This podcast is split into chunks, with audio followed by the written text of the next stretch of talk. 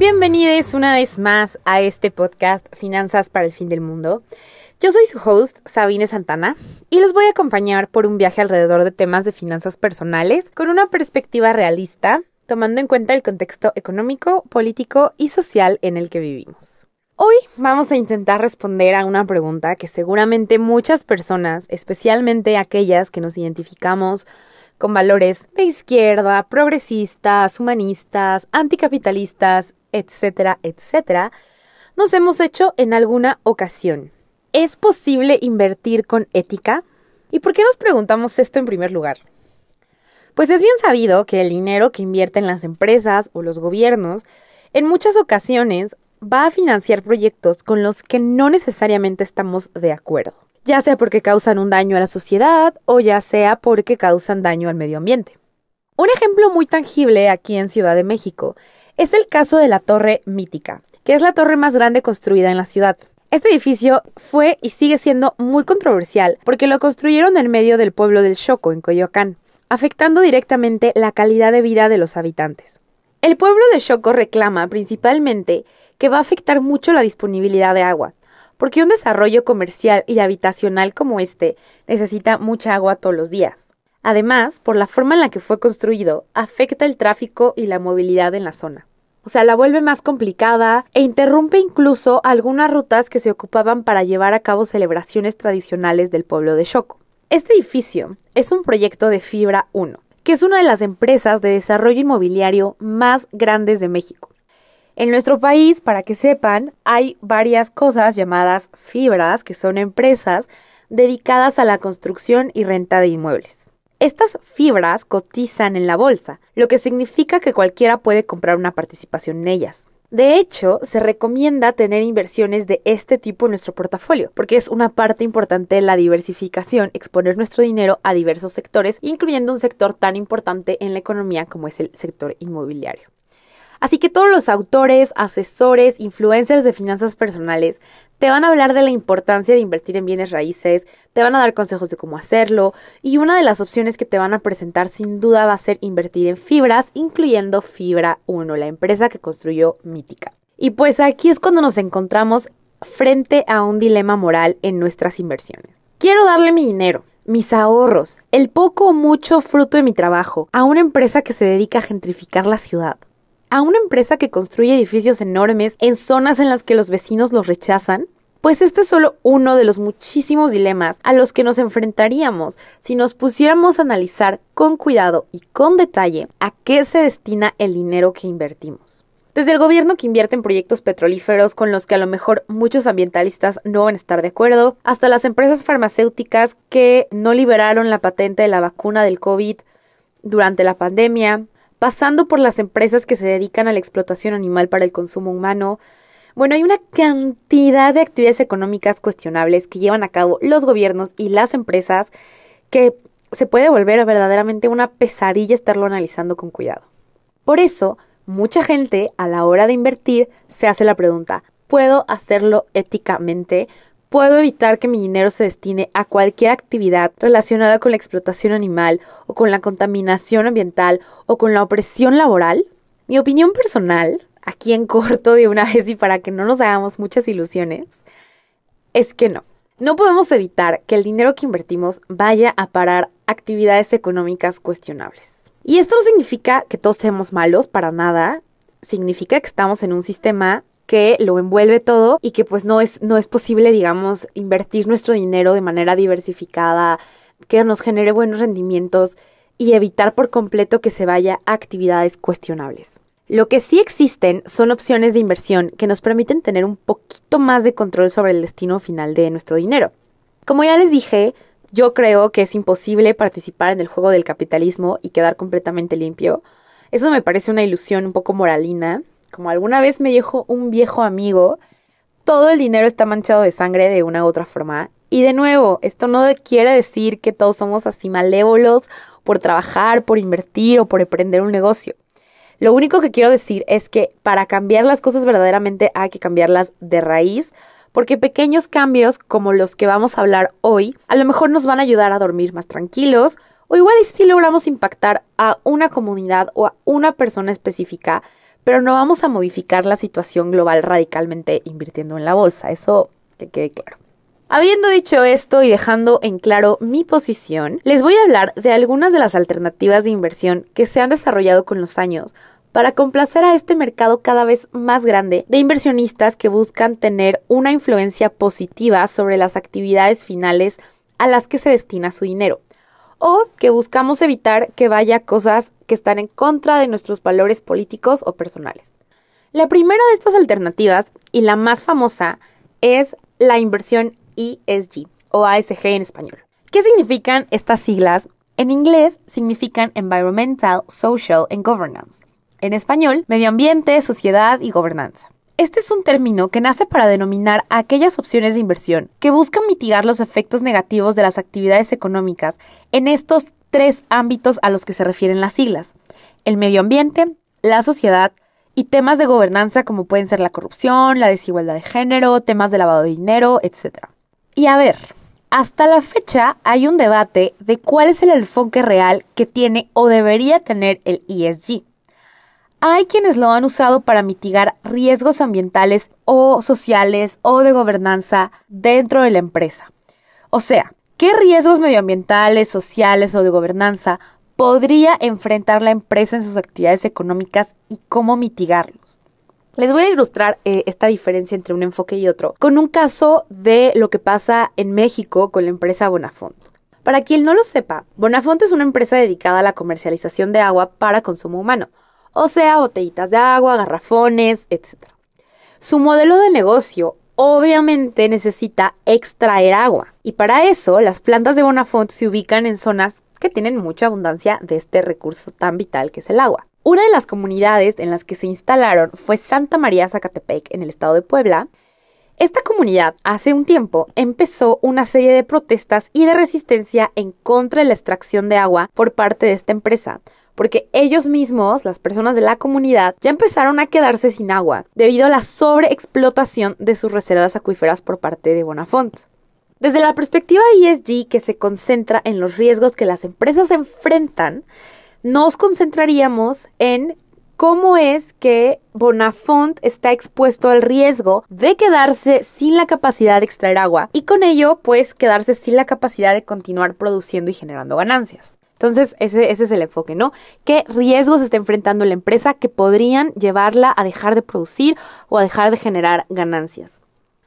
Por otro lado, hay quienes usan la perspectiva ESG más bien para evaluar los riesgos que las empresas implican para el contexto en el que se desarrollan. Regresando al ejemplo de Bonafont, este enfoque de ESG se concentraría más bien en evaluar los riesgos medioambientales y sociales que la actividad de Bonafont implica para las comunidades en las que pone sus plantas, o sea, en este caso, el riesgo que implica Bonafont para la comunidad de Santa María Zacatepec. Estas dos diferentes perspectivas muchas veces se unen y entonces tenemos inversiones ESG que toman en cuenta tanto los riesgos que enfrenta la empresa como el riesgo que la empresa representa para el medio ambiente y para la sociedad.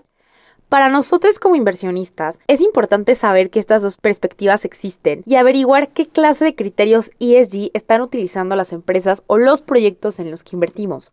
Porque si lo que nos interesa es que nuestro dinero tenga el menor impacto negativo sobre el mundo y las personas, pues evidentemente nos vamos a inclinar más por buscar inversiones ESG que tengan la segunda perspectiva, la perspectiva que se enfoca en el daño potencial de las actividades económicas en las que invertimos sobre el entorno.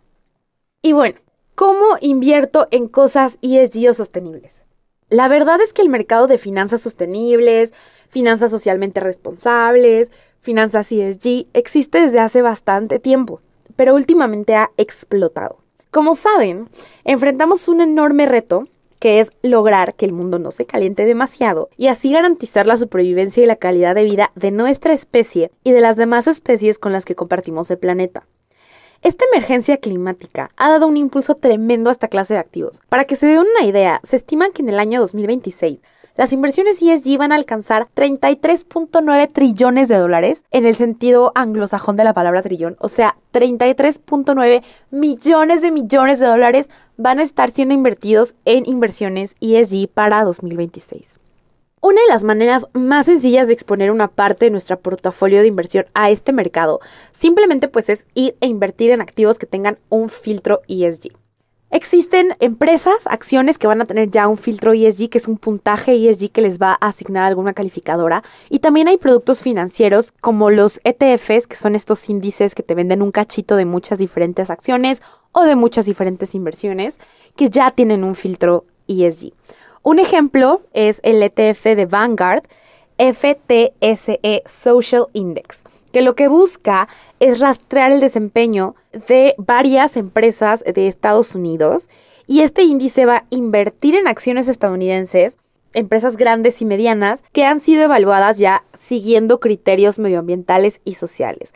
Algunas de las empresas más grandes del mundo están dentro de este Vanguard FTSE Social Index que administra más de 8 mil millones de dólares en activos. O sea, invierte actualmente más de 8 mil millones de dólares mediante este instrumento de ETF que nosotros podemos ir y comprar mediante un broker.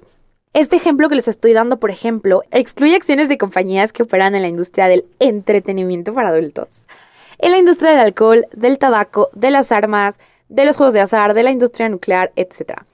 Vanguard contiene cerca de 500 empresas y sus 10 principales participaciones, o sea, las 10 empresas en las que más tienen, son más o menos el 30% de sus activos totales. Las tres principales participaciones de este índice, por ejemplo, consisten en algunos gigantes tecnológicos como Microsoft, Apple y Amazon. Obviamente podemos cuestionar, y eso lo vamos a hacer más adelantito del episodio de hoy, cuál es la efectividad de estos filtros, porque pues en este ETF enorme que estamos hablando, pues invierte en empresas como Amazon, que se ha visto envuelto en un montón de escándalos de explotación laboral con las personas que trabajan sobre todo en los almacenes que tienen alrededor del mundo.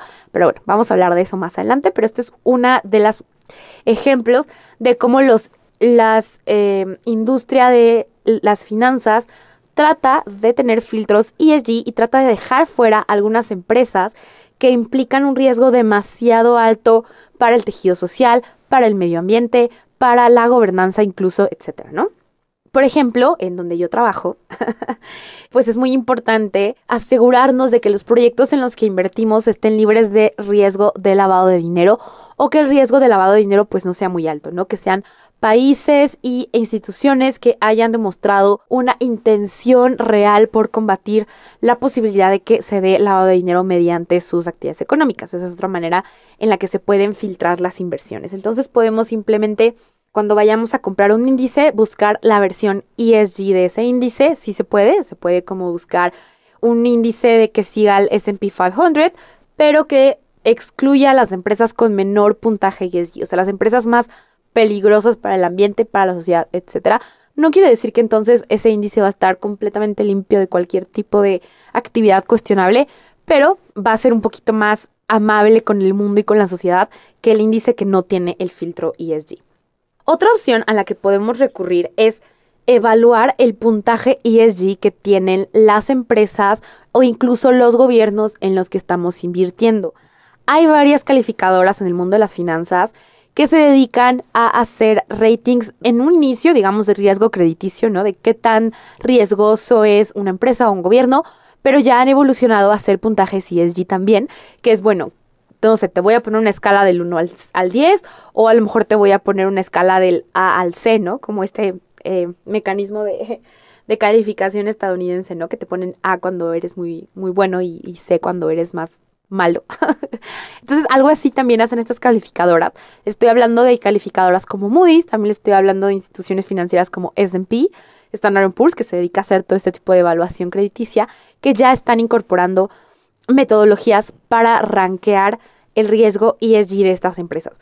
Es un mundo enorme y una de las primeras cosas que hay que cuestionarnos cuando estamos leyendo este tipo de puntajes es cuál es la metodología que utiliza esta institución para evaluar el puntaje ESG. Como les comentaba, existen estas dos perspectivas y si nosotros estamos más interesados en que nuestra inversión tenga un impacto positivo o disminuir el impacto negativo en la sociedad y en el mundo, pues hay que fijarnos que estos puntajes ESG estén construidos con la perspectiva que hablábamos de cómo la empresa implica un riesgo para el contexto y no cómo el contexto amenaza las actividades económicas de la empresa. Obviamente, si no nos importa nada esto y nada más queremos que nuestra inversión tenga rendimiento, pues igual no nos tenemos que fijar mucho en, en, la diferencia entre estas dos perspectivas. Pero si están escuchando esto aquí conmigo, pues es porque sí les importa un poco al menos.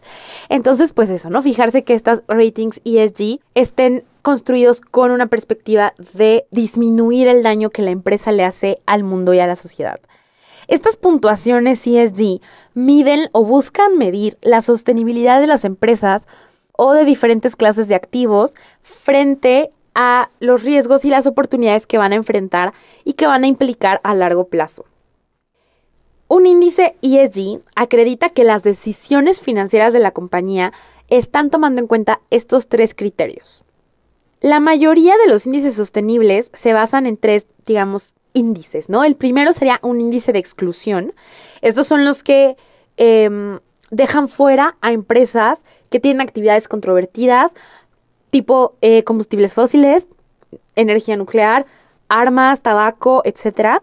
Hay otros índices que filtran las empresas según su puntuación, que es como un paso extra, ¿no? Al índice de exclusión.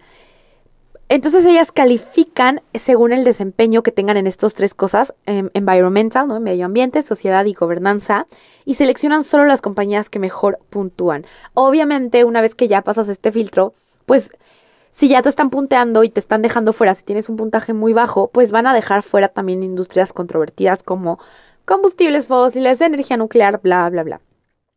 Y finalmente están los más exigentes, que son los índices de impacto, que filtran por el impacto en conseguir los objetivos de desarrollo sostenible, que son estos objetivos que hace mucho tiempo las Naciones Unidas puso para el mundo, que son como conseguir la reducción de la pobreza, conseguir un mundo con cero hambre, trabajar para la inclusión de las mujeres, etc. Entonces, estos son los ODS, los Objetivos de Desarrollo Sostenible y además pueden también incluir alguna eh, puntuación ESG, ¿no? Entonces, estos son los más exigentes normalmente, los índices de impacto que además lo combinan con una puntuación ESG.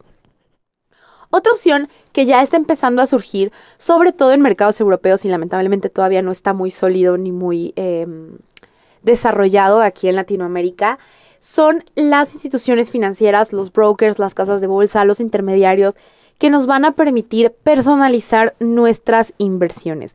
Sobre esto, yo escribí un artículo.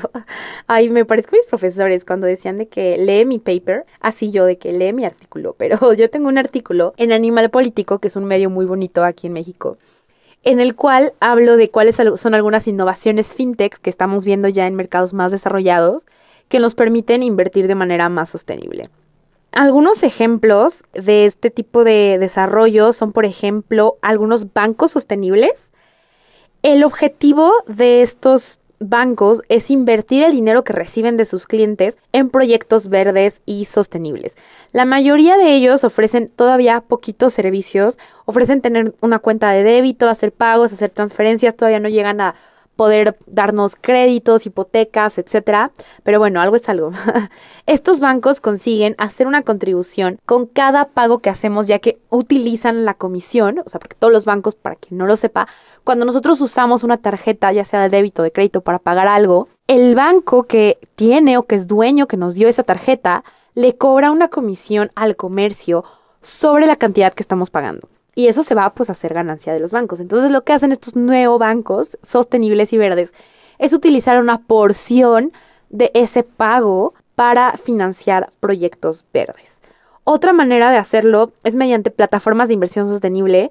Por ejemplo, una de la cual escribí es Yoda, que es un intermediario financiero como GBM o eToro que nos ayudan a comprar acciones, fondos, etcétera que nos ayudan a diseñar un portafolio personalizado de acciones o empresas o instrumentos de deuda que se adapten a las metas de los inversionistas. Por ejemplo, tú puedes decir, yo soy vegano, yo soy Cloudmate Advocate, a mí lo que más me importa es la desigualdad de género. ellos te ayudan a evaluar qué inversiones son las mejores para ti con base en estos criterios que tú les digas, ¿no? Su diferenciador es que los inversionistas pueden saber exactamente en dónde acaba el dinero.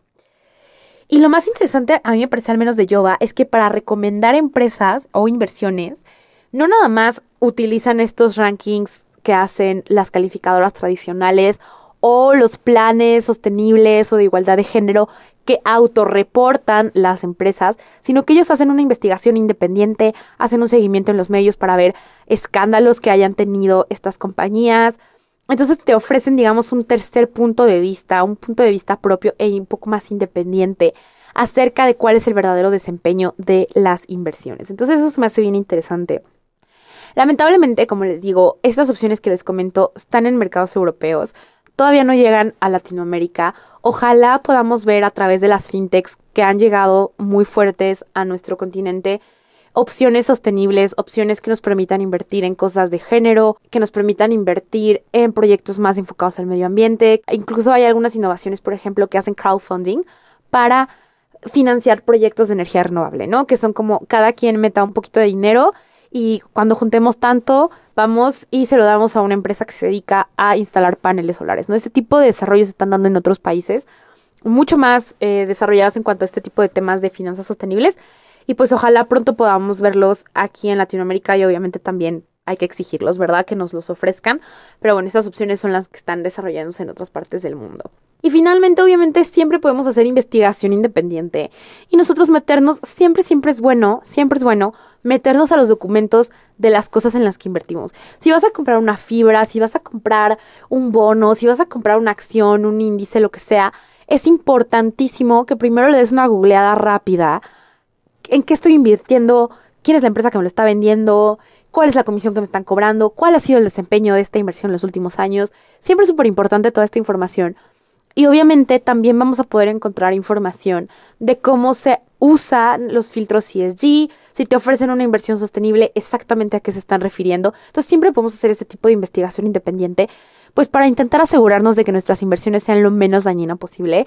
Insisto, yo no creo que vayamos a hacer así que el gran cambio con este tipo de cosas hay muchas cosas que no podemos controlar y después hablaremos de eso y también el impacto que tenemos nosotros a lo mejor con inversionistas minoristas metiendo nuestros mil pesitos al mes en inversiones, pues la verdad es que es muy poco el impacto que vamos a tener comparado con los grandes inversionistas institucionales. Y con inversionistas institucionales me refiero a los gobiernos que juegan un papel muy importante a través de la inversión pública y también de eh, gigantes de la industria como las Afores, ¿no? Los fondos de pensión que manejan miles de millones de pesos que en nuestra vida vamos a manejar nosotros que tienen el poder de decidir a quién y bajo qué condiciones le, invierten dinero, ¿no? Obviamente tienen una regulación de por medio, pero sí son entidades que tienen muchísimo poder en definir en qué se invierte el dinero. Entonces, bueno, pues les dejo ahí como todas estas opciones. Obviamente hay muchísimas críticas alrededor de todos este tipo de inversiones sostenibles y buena onda. Hay mucho green and social washing. ¿Qué es eso? Es un término muy importante porque lo van a escuchar y lo van a leer si deciden investigar más sobre este mundo de finanzas sostenibles. El greenwashing básicamente es cuando tú inviertes en algo que te dice, oye, vamos a hacer un buen impacto en el medio ambiente o vamos a reducir nuestro impacto negativo en el medio ambiente y al final, pues no es cierto, no están reduciendo sus emisiones de carbono, no están respetando la biodiversidad, no están teniendo el resultado que nosotros creemos que están teniendo. El social washing o el poverty washing también es una forma de decir cuando las empresas te prometen que van a hacer un impacto positivo en la sociedad, que van a ayudar a reducir desigualdades, que van a ayudar a reducir la pobreza y cuando realmente te pones a investigar el impacto que tienen, pues te das cuenta que no es cierto, ¿no? Y también está el gender washing, que es cuando te dicen, ay, somos este, empresas que ayudan a las mujeres a acceder a más derechos o tenemos mucha igualdad de género dentro de nuestra empresa y luego te das cuenta que pues no es cierto, ¿no? La mayoría de los consejos de administración a lo mejor son puros hombres o a las mujeres les pagan menos dentro de la empresa, hay una brecha salarial importante, etcétera, etcétera. Entonces, obviamente siempre hay un un riesgo, así como hay un riesgo financiero, ¿verdad? Siempre hay un riesgo de que estemos comprando algo que se promociona o se publicita de cierta manera con un buen impacto o reduciendo impacto negativo y al final no sea cierto.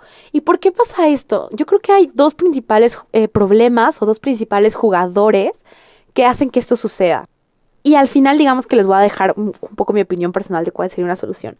El primer factor importante es que las empresas muchas veces se autorreportan ellas mismas, ¿no? O sea, estas calificadoras o instituciones que buscan evaluar los riesgos financieros, pero también ahora medioambientales, de género, sociales, de las empresas obtienen esa información pues de parte de las mismas empresas.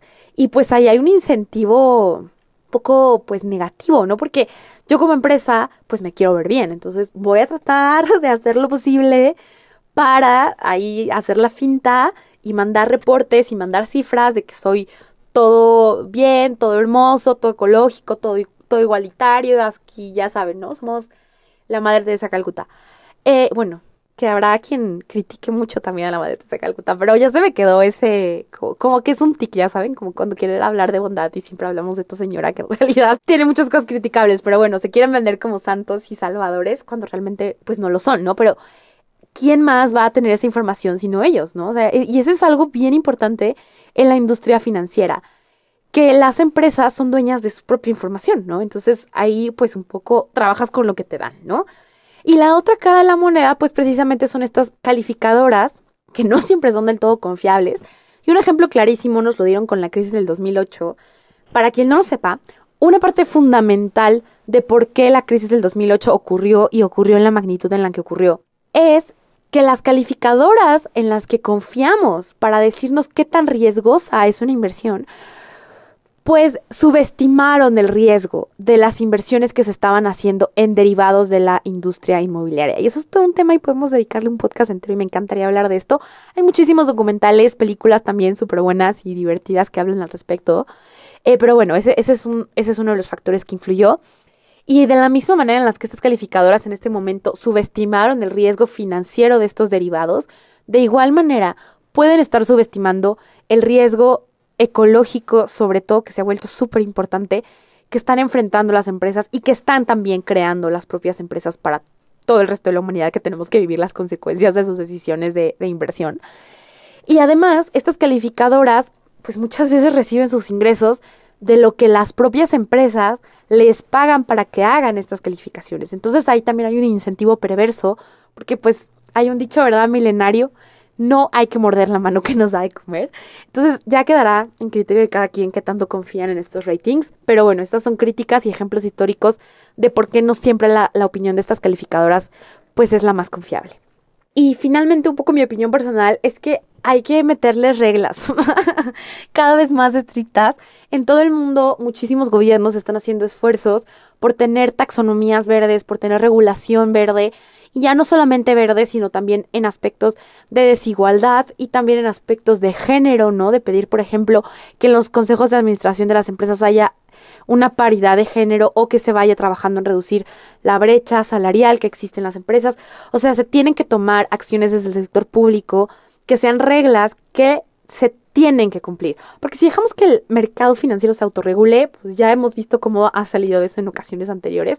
Y lo mismo pasa cuando se trata de inversiones que tengan un impacto positivo en la sociedad y en el medio ambiente.